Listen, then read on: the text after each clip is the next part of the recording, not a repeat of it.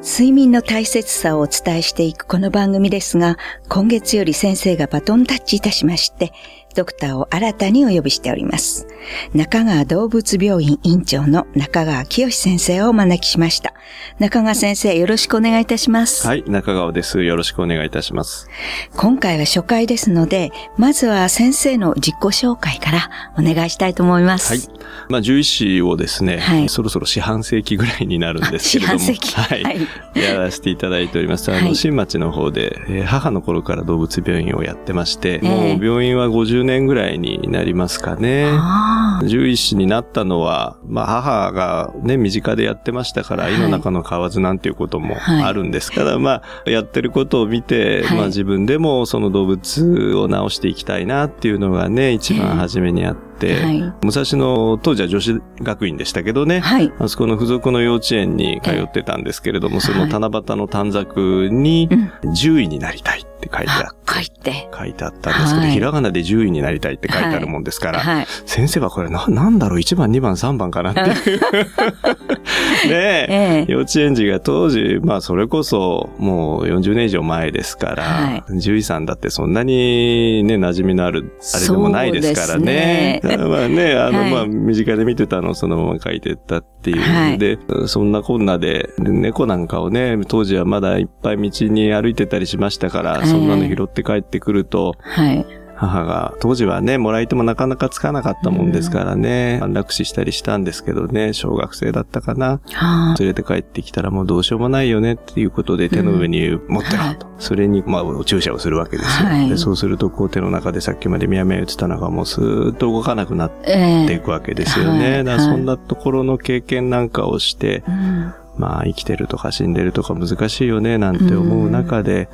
まあ自分でまあ、獣医さんっていうのをやってみたいなというふうに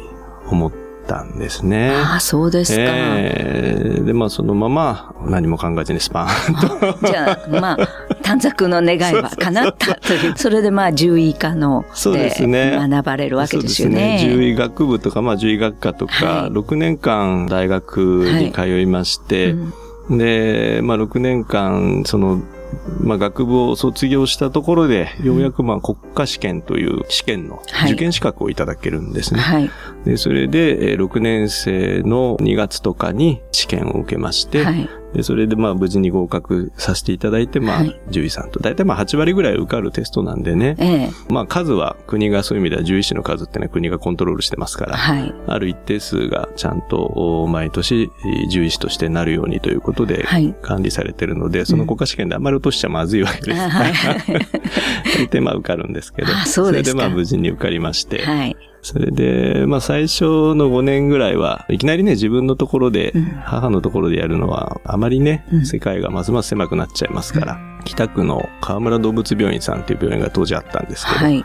まあ、そちらで5年間、まあ、デッチですよね。あの修行ですね。そうそう。そう、はい、当時ですから本当にデッチ暴行をさせていただいて、はい、いろんな経験させてもらいましたけどね。やっぱり獣医さんってちょっとまた違う意味で大変っていう感じは持ちますけれども。まあそうですね。喋らないって意味では、まあ赤ちゃんとかね、はい、小児のと、まあ似たような感じではあるんですけど、種類っていう意味では確かに多いですよね。そうでしょうね。最初の5年間も、病院はいろんな動物が来る病院で、はい、本当にオナガザルなんかがいたんですけどね。はい。それが人間に非常に近い病気を持ってたりしたりしてね。あやはり猿は近い、ね、近いですね。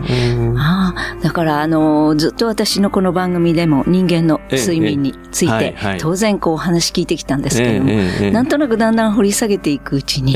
やっぱり人間だって動物なんだから、そうですね、果たして動物ってどうなんだろうっていうんで、なんかディレクターと話をして、じゃあ今回はちょっと動物について、あの、動物で睡眠専門っていう先生はいらっしゃらないですけれども、ども、でもやっぱり眠るんだから、何か面白い話を聞いてみよう。ということで、今日はお呼びしてるんですけれども、はい。あの、まあ、願いが叶って、そして獣医さんのお母様の後を継いで今獣医さんをされているということで、また来週この続きのお話を聞かせていただきたいと思います。はい、よろしくお願いいたします、はい、本日はありがとうございました。ありがとうございました。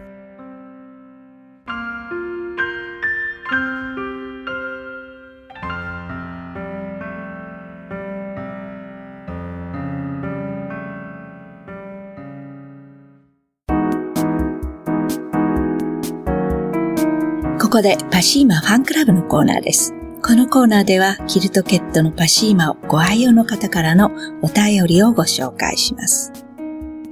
春から夏にかけての湿度が高くなってる寝苦しい時期に、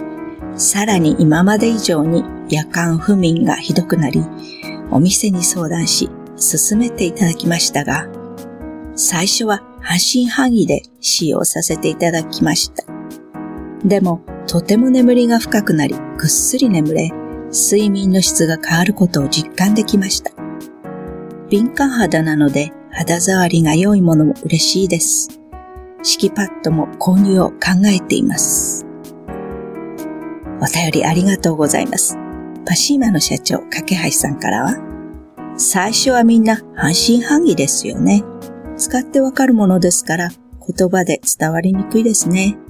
騙されたと思って1枚使っていただくところから始まります。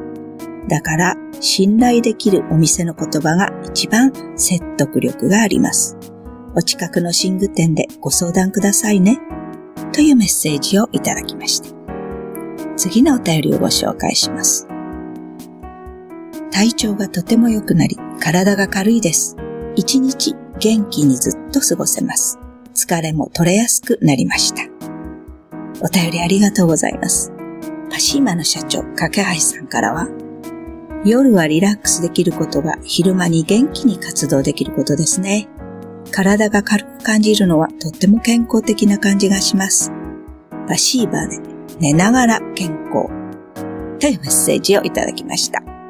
以上、パシーマファンクラブのコーナーでした。